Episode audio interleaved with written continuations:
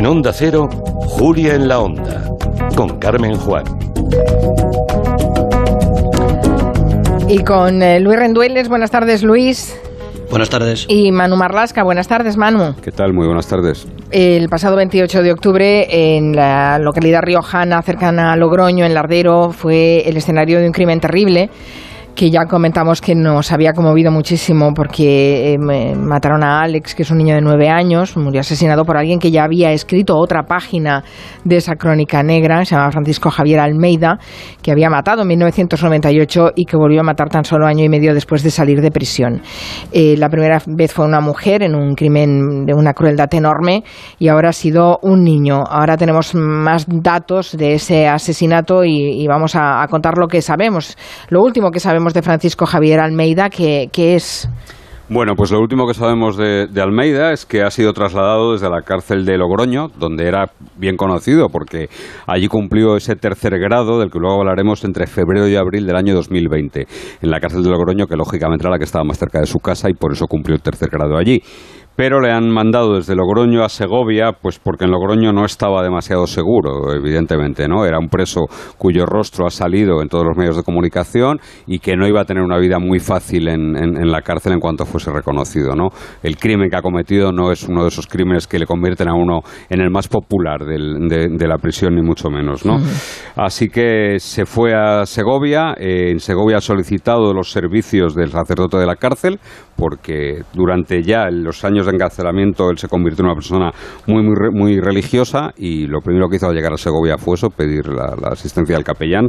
Y este es el protocolo y por supuesto está en el protocolo, como digo, de, de prevención de suicidios, así que lo que tiene es un preso sombra, un preso que le acompaña las 24 horas del día. Él nunca está solo eh, en previsión de que, bueno, de que pueda quitarse la vida y también cumplió, esto lo hizo en la cárcel de Logroño, cumplió el protocolo COVID que eh, lo que dice es que tiene que estar 10 días aislado. Hmm. Almeida fue encarcelado encarcelado por orden del juzgado que investiga el asesinato del pequeño Alex.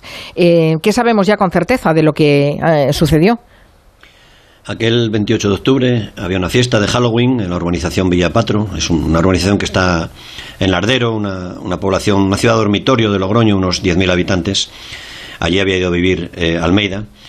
Almeida, el asesino, confunde a Alex, al crío, con una niña, porque va, va disfrazado de, la niña del exorcista, con una peluca le dice, algunas personas dicen que le, le, cebó, le, tendió la trampa con, con la historia de que le iba a enseñar un cachorrito. Hay otra gente que dice que utilizaba el asunto de que tenía unos pájaros en casa. ¿no? El caso es que le engaña. Una niña avisa del portal hacia donde se ha ido Alex con ese señor viejo y allí lo encuentran poco después, no llega a 20 minutos, en brazos de Almeida, que Almeida lo que dice cuando le sorprende con el niño en el descansillo, en el rellano, es que el niño se le ha desmayado. Tenía marcas en el cuello, veremos lo que dice la autopsia, Allí mismo le detienen, los servicios de emergencia intentan reanimar a Alex sin conseguirlo y se produce un conato de, de linchamiento, pero Almeida prácticamente no se inmuta.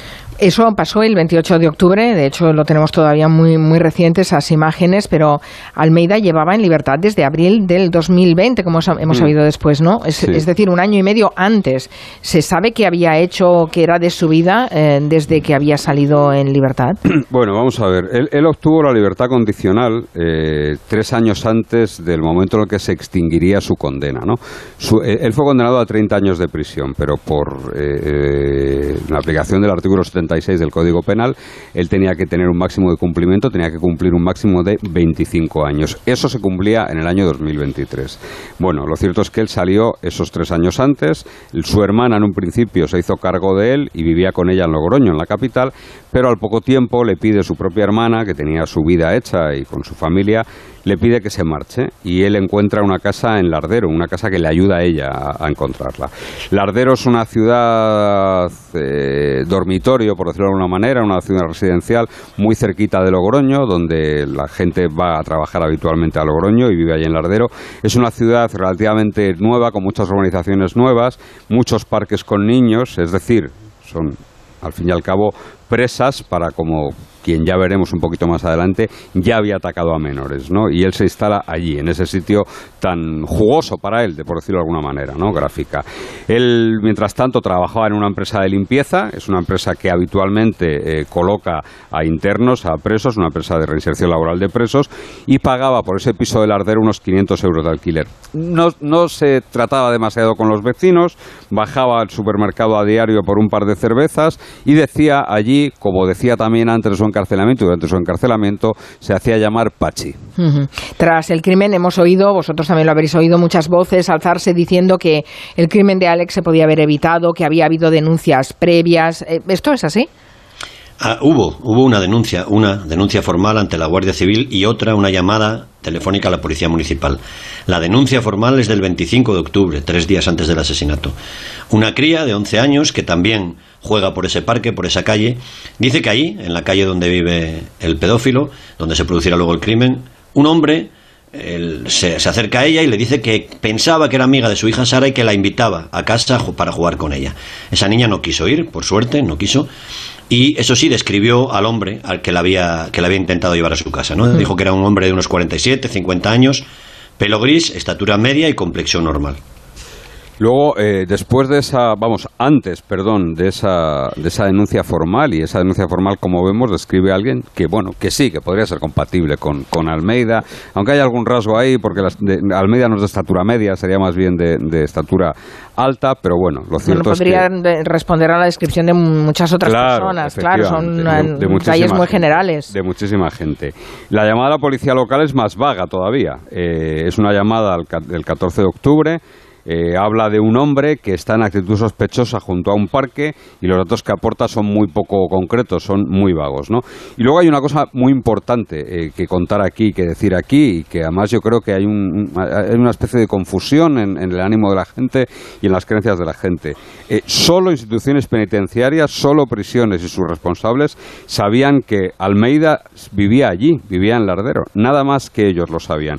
No lo sabía la Policía Municipal, no lo sabía la Guardia Civil, no lo sabía el ayuntamiento, no lo sabía absolutamente nadie. Y además, esto es así porque así lo dice la ley. Ah, no hay ninguna ley que obligue a, comunicar. No, de hecho, de hecho, si se lo hubiesen comunicado, cometerían un delito. ¿eh? O sea, tal y como está la ley española, si se avisa a policía o a Guardia Civil de que hay un pederasta o una persona con delitos sexuales, en este caso la última condenada por una mayor de edad, eh, viviendo allí, eso sería un delito. ¿eh?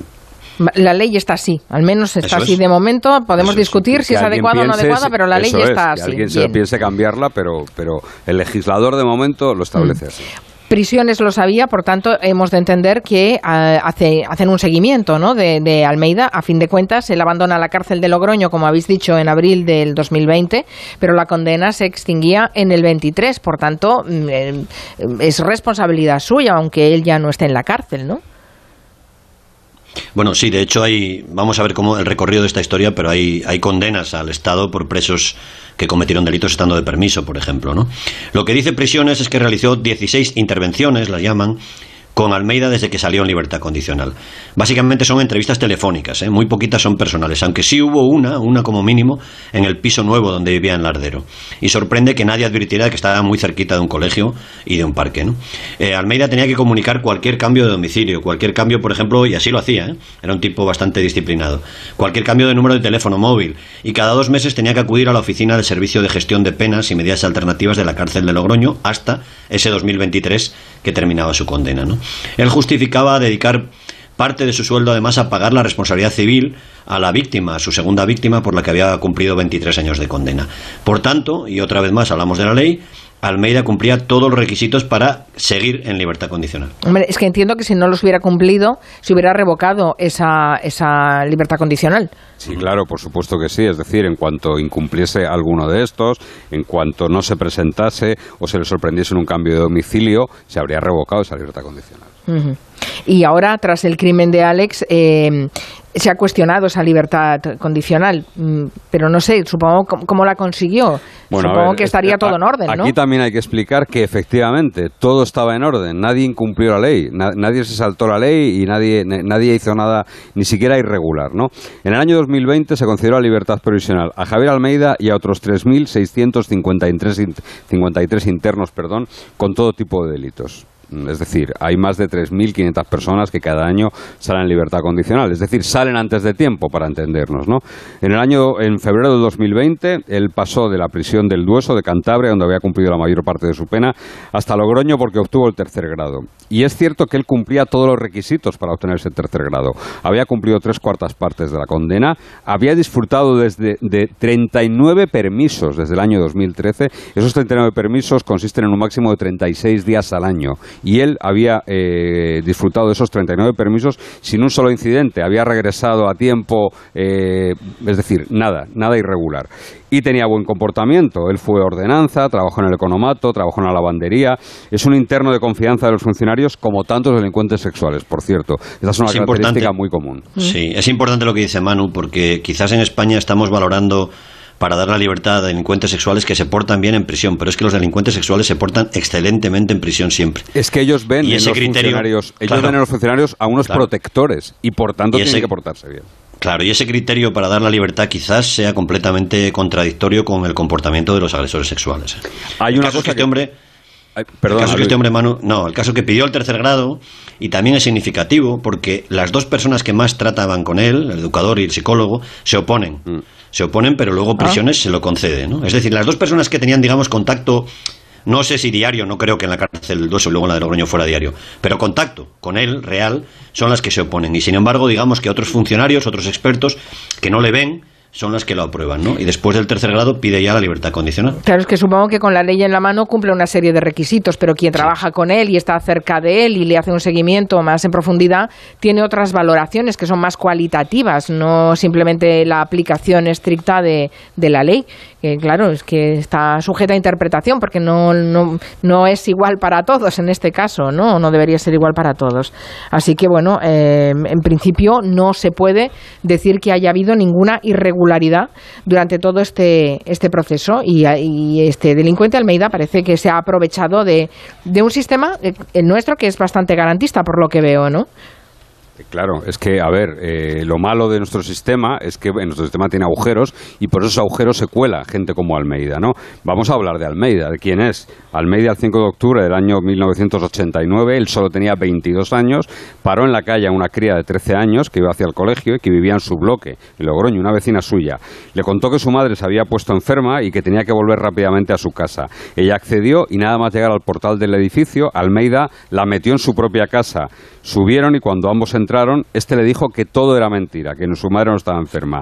Le empezó a decir frases obscenas de contenido sexual, le empezó a contar sus propias experiencias personales sexuales, la ató en una silla, la rodeó el cuello con una cuerda, dio varias vueltas hasta que la cría, por la falta de oxígeno, perdió el conocimiento. Cuando volvió en sí, la chica vio que Almeida tenía el pantalón y la cremallera bajados y estaba mojado, se había masturbado delante de ella, ¿no? Y fue el propio agresor quien soltó a la cría, soltó a la menor, le abrió la puerta y se fue. Lógicamente ella avisó a la policía y Almeida fue detenido y condenado a siete años de prisión, de los que cumplió nada más que cuatro, del año 1993 al 97. Una niña de 13 años, ¿eh? Y que era, y que era vecina. Bueno, después de esto sale en libertad y es cuando comete ese horrible crimen, terrible crimen, eh, por el que le condenan a 23 años. Sí, unos 15, 16 meses después de volver a la calle, él se inventa la excusa para atraer a una, vendedora de pisos, una inmobiliaria, Carmen López, 24 años, y con esa excusa queda con ella en un piso vacío y, le da 16 puñaladas de control, dicen los expertos, para mm. asustarla. Le corta la tráquea, le corta la vagina, o en fin, vuelve a hacer prácticas sexuales tremendas y una puñalada final en el corazón. Ahí le condenan ya a 30 años en total eh, se cuenta en ese juicio que tiene un cociente intelectual bastante alto, bastante más de lo normal, creo que es 122 o 121, un poco en la línea de José Bretón, ¿no? Y ahí le vuelven a condenar y vuelve a ingresar en prisión. Este crimen está en los libros de texto de criminología y de psicología criminal, está puesto como paradigma, de, como ejemplo de crimen sádico, del crimen de un sádico, es decir, del crimen de alguien que disfruta con el dolor y con el sufrimiento ajeno. Y, em, este hombre, em, a ver, por las evaluaciones eh, psicológicas que le deben haber hecho, aparte del coeficiente altísimo intelectual que decís que, que, que tiene, no sé, ¿tiene algún otro problema? Es que claro, no es un comportamiento es un comportamiento muy psicótico, ¿no? No, él miente más que habla. Él, en, su, en, su, en su evaluación, la que le hizo en el juicio del que te hablaba Luis, que fue además el segundo juicio conjurado en La Rioja, eh, los forenses dijeron que él estaba absolutamente sano, que no tenía ningún trastorno, ni siquiera nada que redujese ni su capacidad volitiva ni su conocimiento. Es decir, era una persona perfectamente sana, tan sana como tú, como yo y como la mayoría de nuestros oyentes. ¿no? Él lo que cuenta es que es impotente, que se quedó impotente tras una operación de testículo. Esto lo desmintieron los médicos, dijeron que era mentira. Él dijo que sufrió acoso de pequeño por su sordera, que es cierta, tiene, tiene un grado de sordera, pero pese a, pese a ello, pese a esa sordera, estudió hasta cuarto de solfeo. Los padres de él murieron, la, ella de la madre de muerte natural en 2008, y él se suicidó. El padre se suicidó tras conocer los detalles del crimen que cometió su hijo, el crimen de la inmobiliaria. Y uno de los pocos trabajos que tuvo antes de su ingreso en prisión fue como vigilante de, de seguridad. Y algo muy significativo, él durante su encarcelamiento, durante todos esos largos años de encarcelamiento, estudió Derecho y esos estudios de Derecho le sirvieron, como te decía antes, para colarse por esas rendijas del sistema. El sistema, el sistema, como te decía Manu, a mí me gustaría dejarlo claro, el sistema ha sido extremadamente generoso con Almeida. ¿eh? Eh, Manu te decía lo de la operación de testículo y la impotencia, esa es la historia falsa que él contaba para justificar sus aficiones sexuales, eh, que se excita solo con gente agonizante, con mujeres o niñas agonizantes. Y incluso se le dieron psicólogos, se le dieron terapias sexuales eh, de, de reeducación, se le llegó a dar hasta Viagra para que intentara tener relaciones sexuales normales sanas, con, como un adulto, con adultos. En fin, con Almeida se le dio un trabajo a la salida de prisión como limpiador. Con Almeida se ha intentado todo o casi todo.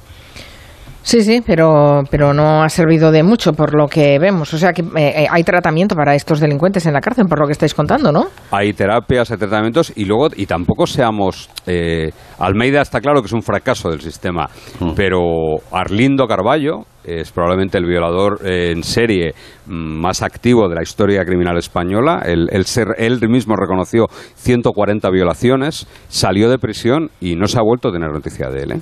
No se ha vuelto a tener Sí, se hizo, se le llamaba el violador de pirámides, ¿no? Aquí en Madrid, sí, sí, sí, cerca del campo de la Leti. Y, nu y, nunca más se, le ha vuelto, se ha vuelto a saber nada de él. Se marchó a vivir a un pueblo y ahí parece que mm, afortunadamente no ha dado ninguna noticia. Es verdad que hay casos como el de Pedro Luis Gallego, el conocido como violador del ascensor en los años 90, que mató a dos chicas y agredió sexualmente a otras 15.